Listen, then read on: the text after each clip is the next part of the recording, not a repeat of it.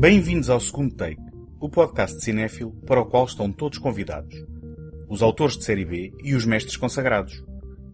O meu nome é António Araújo e neste episódio dou início ao ciclo Novos Nomes do Terror, com dois filmes recentes que oferecem duas visões refrescantes e muito particulares sobre o género. Ele Vem à Noite, um filme de Trey Edward Schultz ainda em exibição em alguns cinemas do país, e A Desaparecida, O Aleijado e os Trogloditas, o violentíssimo filme de estreia de S. Craig Zeller, exibido e editado em DVD no ano passado, através da iniciativa Cinema Bold. Este episódio é apoiado pela Tech Cinema Magazine, a dar cinema desde 2007 com o intuito de oferecer uma alternativa cultural completamente gratuita. Em take.com.pt encontram críticas, artigos, passatempos, trailers e todos os números editados da revista.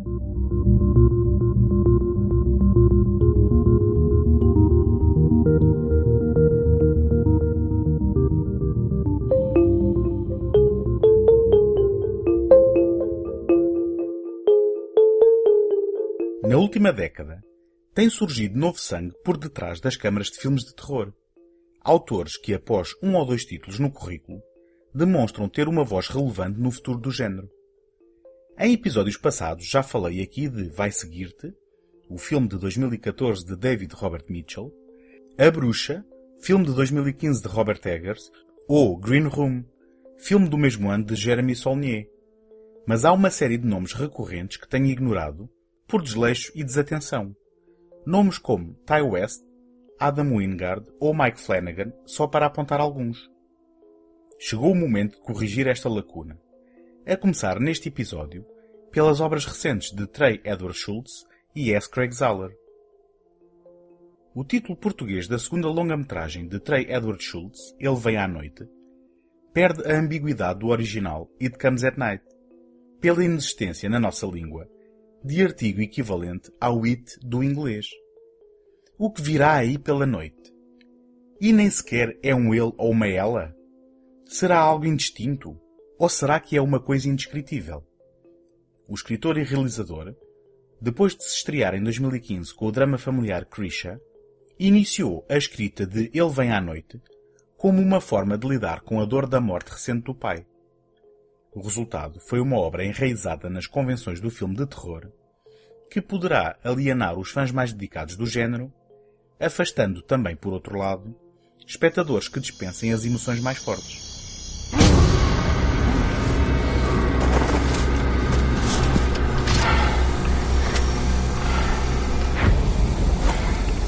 I just want to talk.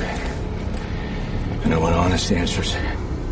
Do you have any idea what's going on out there?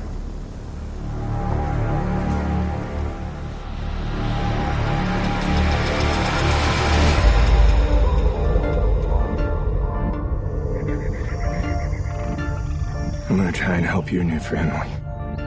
I want to thank you again for letting us stay here. Just gonna run through a few things. When we go out during the day, we like to stick to groups just for safety.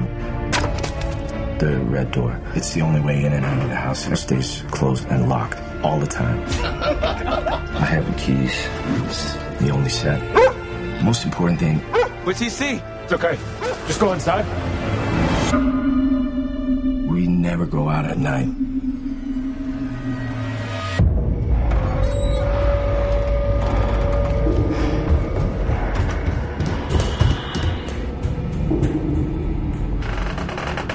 Door was already open when you got there.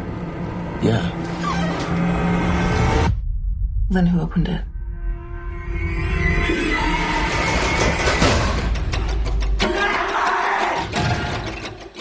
Paul, Joel Edgerton, a sua mulher Sarah, Carmen Ejogo, e o filho adolescente de ambos, Travis, Calvin Harrison Jr., refugiaram-se numa casa isolada na floresta, na sequência de um surto de uma mortífera e altamente contagiosa doença. Quando o pai de Sarah, Bud, a contrai, eles matam-no por misericórdia após uma dolorosa despedida e queimam o seu corpo numa sepultura improvisada. Na noite seguinte, capturam um intruso que tentava entrar na sua casa. Paul amarra-o a uma árvore durante a noite para confirmar que ele não contraiu a doença. O desconhecido que se apresenta como Will, Christopher Abbott, explica que apenas procurava água fresca e mantimentos para a mulher, Riley Keough, e o filho. Sarah sugere aceitar a família do Will na casa, argumentando que, quanto mais pessoas forem, mais fácil será defenderem-se de possíveis ataques. O primeiro trunfo de Trey Edward Schultz é a qualidade da escrita do argumento. Nada é oferecido ao espectador de bandeja, e o desenvolvimento narrativo tem um ritmo muito deliberado que reflete o estado de tensão e permanente vigília que caracteriza todas as ações da família de Paul, bem como a sua própria ignorância em relação às causas ou origens do surto de que fogem. Adicionalmente, o filme abre com um momento chocante onde Paul obriga o filho a participar no sacrifício do avô, momento que vai exacerbar a sua dolorosa perda. Esta cena é uma demonstração imediata do sentido deliberado da encenação de Schultz, tirando proveito do cada vez menos utilizado formato panorâmico 2.35 por 1, que se torna ainda mais estreito nas fiéricas e perturbadoras cenas em que partilhamos os pesadelos que passam a atormentar Travis a partir desse momento. Right. Here. I'll take this pile down. That's cool. Huh? Yeah, sure. Thanks, Will. No problem.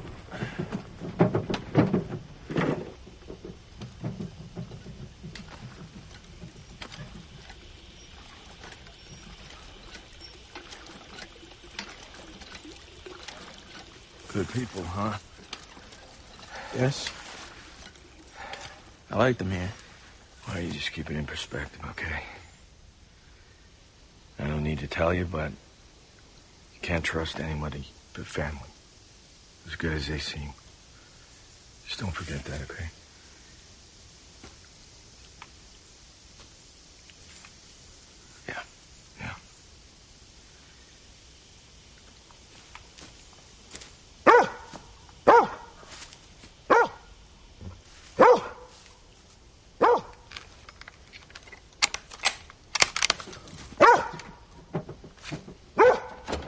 Well, Uh, it's okay. Just go inside. You got your gun? Yeah. What, what's he see?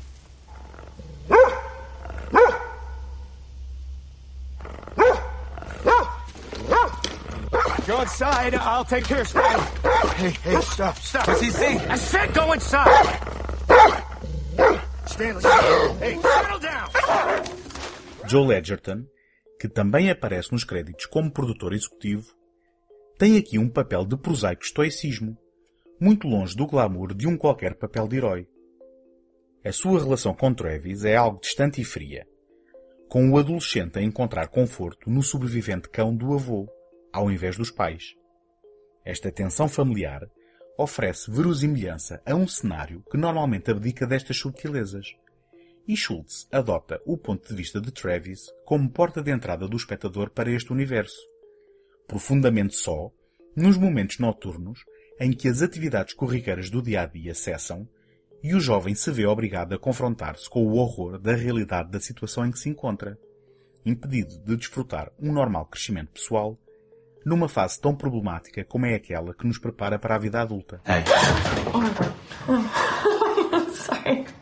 You scared me. sorry. Oh, it's okay. What are you doing now? Just can't sleep. Hmm. I always used to come in the kitchen and eat food if I couldn't sleep. What about you? I don't know. I haven't been able to sleep for a while. Just some bad dreams. You can sit down if you want. You don't have to just stand there.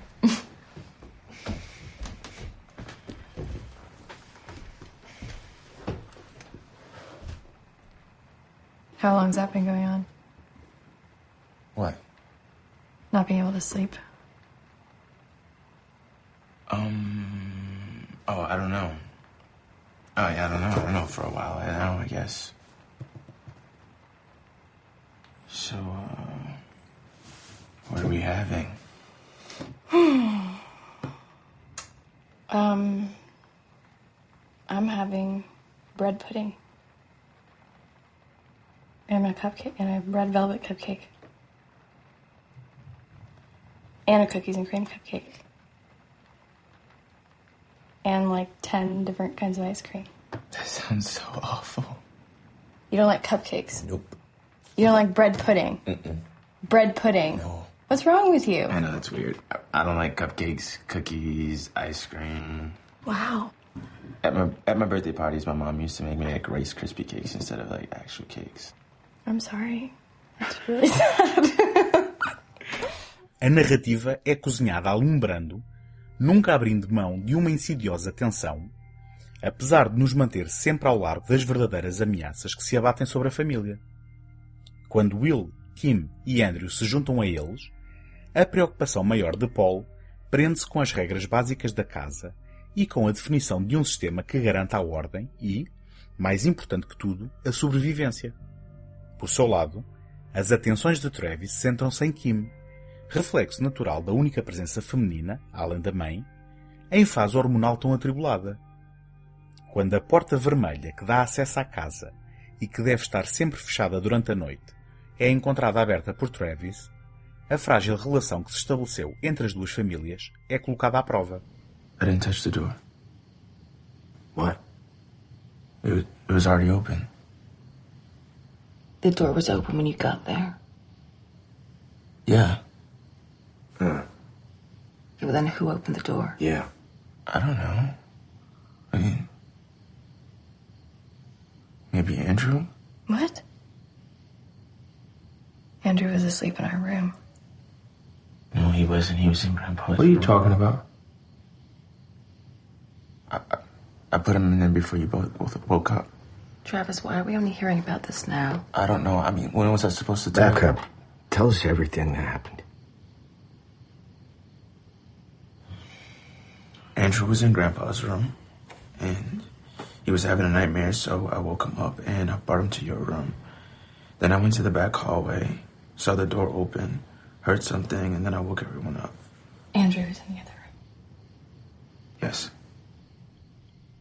Qualquer fã do género de terror passa parte do seu tempo a defendê-lo junto dos demais, incluindo a sua validade e função no panorama cultural, argumentando que um bom filme de terror é, na verdade, um bom filme e ponto final. Um bom filme de terror pode ser subtil, inteligente, artístico, emocional e por que não haveria de sê-lo? O problema é que, por vezes, os fãs do género são os seus piores inimigos, e foi isso que aconteceu com Ele Vem à Noite, acusado por muitos de não ser assustador ou violento ou perturbante. Isto porque Ele Vem à Noite é, na essência, um estudo sobre o medo e as muitas formas que este toma. O medo do desconhecido, da doença, da morte, ou até dos nossos instintos e impulsos mais básicos. Além disso, é também sobre o vazio impotente do sentimento de perda, não através de uma perspectiva adulta, mas pelo ponto de vista de uma atribulada perspectiva adolescente. É um filme tenso e desconfortável sobre perda e mortalidade, que vive e respira a um ritmo muito próprio, mas intensamente controlado pelo seu autor e intensamente cinematográfico. Tornam-se óbvias assim as referências de Schultz, que se diz inspirado no quadro O Triunfo da Morte, do pintor belga Peter Bruegel, o Velho, não é por acaso a sua aparição proeminente no filme, bem como nos cineastas Paul Thomas Anderson e John Cassavetes, ou nos filmes A Noite dos Mortos-Vivos, de George Romero, ou Shining, de Stanley Kubrick. Estamos mais perto do onírico sobrenatural deste e da claustrofobia desesperada daquele do que qualquer outro título apocalíptico tradicional. Ele vem à noite. Pode ser frustrante ou inconsequente para alguns, mas Trey Edward Schultz demonstra ser um jovem cineasta perfeitamente em controle da linguagem cinematográfica e revela-se como uma promessa a seguir com atenção, independentemente dos constrangimentos do género que optar por filmar a seguir. Ah, e afinal, o que é que vem à noite? Resta ao ouvinte ver o filme e tirar as suas próprias conclusões.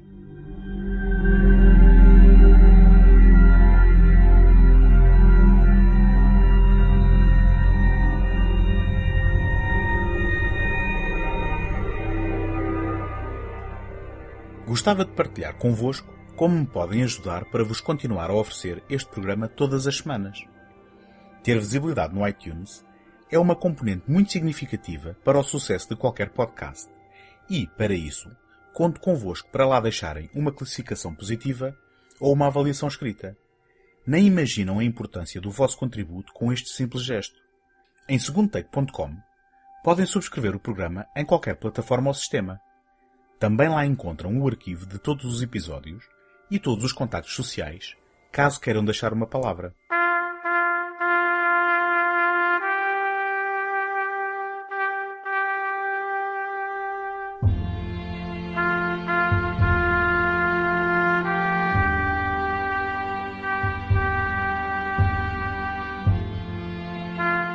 A Desaparecida, o Aleijado e os Trogloditas é mais um desconcertante título português que, apesar de ser perfeitamente descritivo, parece passar ao lado da simplicidade elegante do título original, Bone Tomahawk. Um tomahawk é um tipo de machado de pequena dimensão, usada por nativos americanos e por colonos europeus. Apesar de ser uma ferramenta de uso geral, era muitas vezes usado como uma arma de luta corpo a corpo ou de arremesso o que implicará então um machado feito de osso.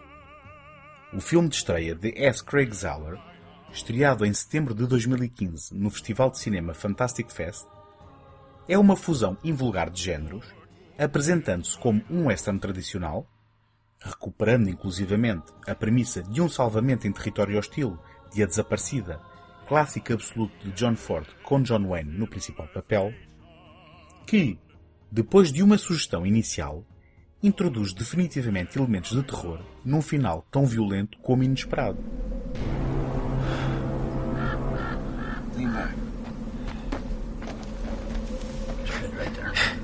Bracing. This is going to penetrate.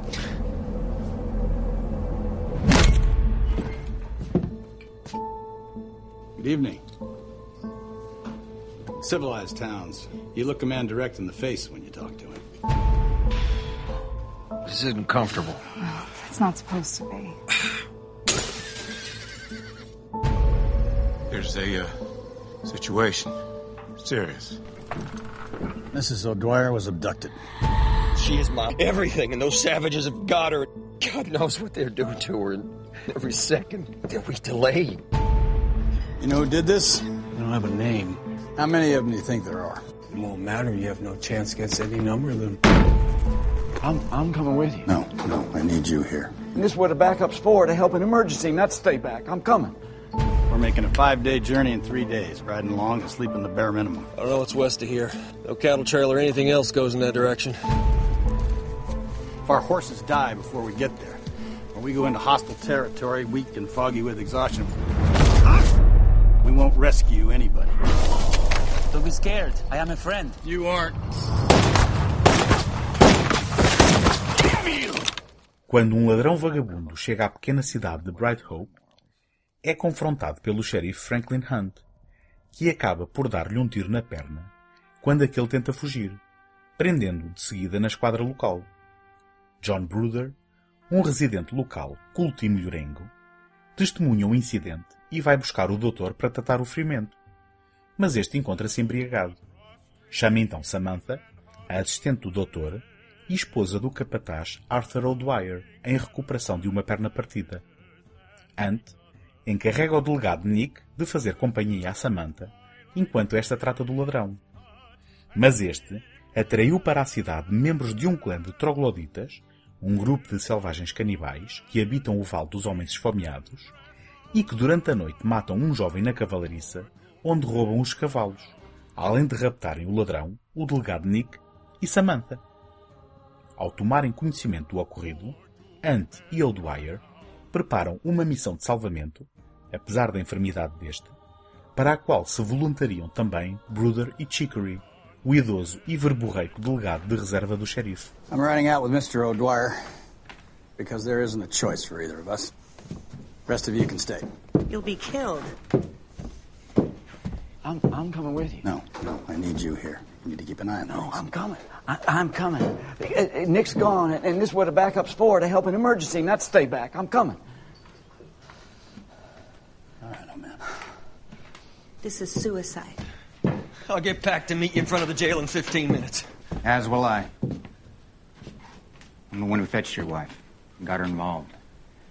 Got a responsibility to you both. And I've killed more Indians than everyone here put together. Well, it's an ugly boast. It isn't a boast, but a fact.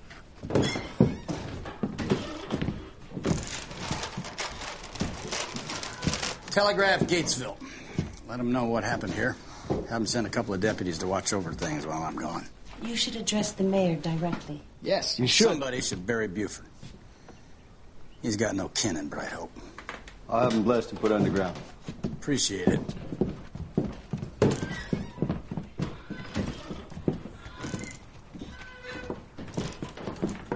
Does uh, anybody know how to spell troglodytes? Conseguiu para esta sua primeira longa-metragem um elenco impressionante. A juntarem-se à relativamente desconhecida Lily Simmons como Samantha, estão Patrick Wilson como o sofredor marido Arthur, Matthew Fox como o arrogante John Bruder, o sempre fiável Kurt Russell, na verdade o nome que encabeça o ensemble no papel do xerife Franklin Hunt, e o inexcedível Richard Jenkins, naquele que é o melhor desempenho do grupo, ao encarnar Chicory, um homem vergado pelo tempo e pela experiência, de uma energia e disposição inabaláveis, apesar de algum alheamento da realidade provocada pelo avançar da idade.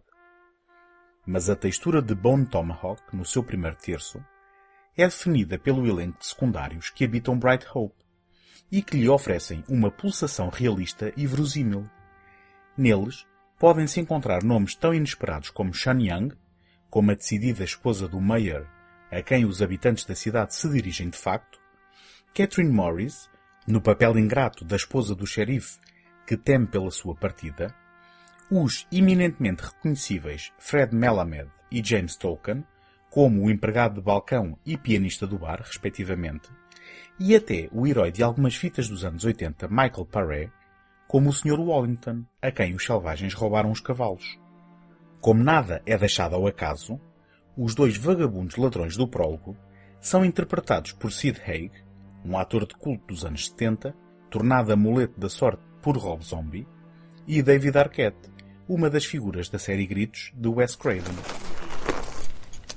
Mr. O'Dwyer, I need to say this to you, and I don't want you to get sore. We're making a five-day journey in three days, riding along and sleeping the bare minimum. We need to take care of these animals and ourselves. I ain't thinking about myself right now. I know you're not, which is why I'm putting this to you direct. If our horses die before we get there, or we go into hostile territory, weak and foggy with exhaustion, we won't rescue anybody. The only advantage we have over these cave dwellers is being smarter. So let's not lose that. It ain't gonna be easy making camp while these savages... I know it won't, but we need to keep ourselves collected. Well, it ain't gonna be easy. I got the dynamite. How many? Uh, six. Now that is not a handsome horse. O primeiro ato, onde ocorre o rapto que despoltará a ação, introduz metodicamente todas as personagens relevantes à narrativa, numa série de cenas noturnas de um inusitado intimismo, porventura traçando uma visão romantizada de uma pequena cidade do faroeste. Isto não minimiza a verosimilhança dos comportamentos e ações dos intervenientes na missão de salvamento que se segue. Esta é retratada meticulosamente, não descurando os pormenores práticos de um empreendimento desta natureza, dificultado pelo facto de um dos participantes viajar com uma perna partida. Apesar do que nos espera no confronto final, Zahler não apressa os acontecimentos, deixando que os personagens se revelem através das interações que se vão estabelecendo. O realizador, que também escreveu o argumento, aumenta a parada, erguendo de tempos a tempos obstáculos e dificuldades ao grupo salvador, atrasando-os cada vez mais do seu objetivo desesperado. Quando, depois dos cavalos terem sido roubados, um desentendimento entre Arthur e Bruder agrava os ferimentos daquele, os restantes veem-se na obrigação de o deixar para trás, apesar da promessa do xerife em ir marcando o caminho. Are any of you somnambulists? That's private. Me and sleepwalk. Oh. No, I don't. Uh, me neither. No. Good. Sleep with your guns nearby, and you shoot anything that rings a bell. Could be an innocent animal, somebody lost. Our horses are hobbled. Any animal that comes at us is a predator. Any person that approaches a camp in the dark without identifying themselves is a criminal or a savage. You hear it jingle. Point your gun and shoot. I'll probably beat you to the draw, but don't count on me to save you. Let it go. I can't. Hey. Hey! Now you watch how you speak to the law. Sheriff especially. You aren't captain. No. I'm the most intelligent man here, and I intend to keep us alive. Oh, you're the most intelligent man here. Is that a fact? It is. Sheriff Hunt has a wife. So does Mr. O'Dwyer. And you're a widower. Yeah. What has that got to do with anything? Smart men don't get married. É na reta final, na invasão do território dos canibais pelo grupo mal preparado para os perigos que o espera, que Bon Tomahawk entra definitivamente no domínio do terror gráfico. A violência é repentina e implacável, mutilando e matando num piscar de olhos. A exceção a este repentismo é um perturbante momento de casual grande guinol a que os supostos heróis, entretanto facilmente aprisionados, assistem tão horrorizados como nós, os espectadores. Estamos longe dos formulaicos filmes de heróis e vilões. Apesar do protagonismo destacado, nem o confiante xerife de Kurt Russell é um garante de sucesso para a missão, ficando este a cargo do marido descartado e olvidado, fruto da sua motivação emocional, inusitada capacidade de sofrimento, resiliência e inteligência. Já em 2017, S. Craig Zahler realizou para a Netflix Brawl in Cell Block 99, onde a violência é colocada ao serviço de um drama criminal, tendo o realizador afastado-se imediatamente do domínio das convenções do género que nos interessa para esta conversa. Mas Bone Tomahawk é incontornável quando falamos de choque e horror em obras recentes. Por isso, o seu autor é também incontornável quando falamos dos novos nomes do terror.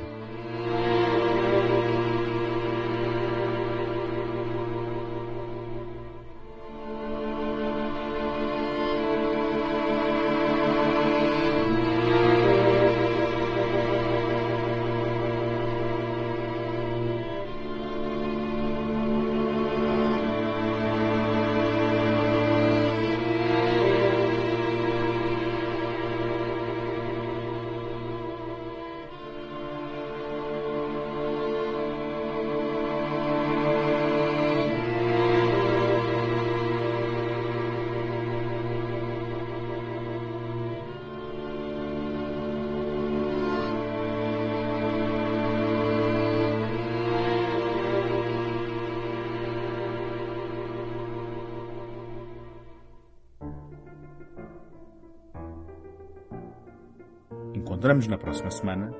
Até lá, boas fitas!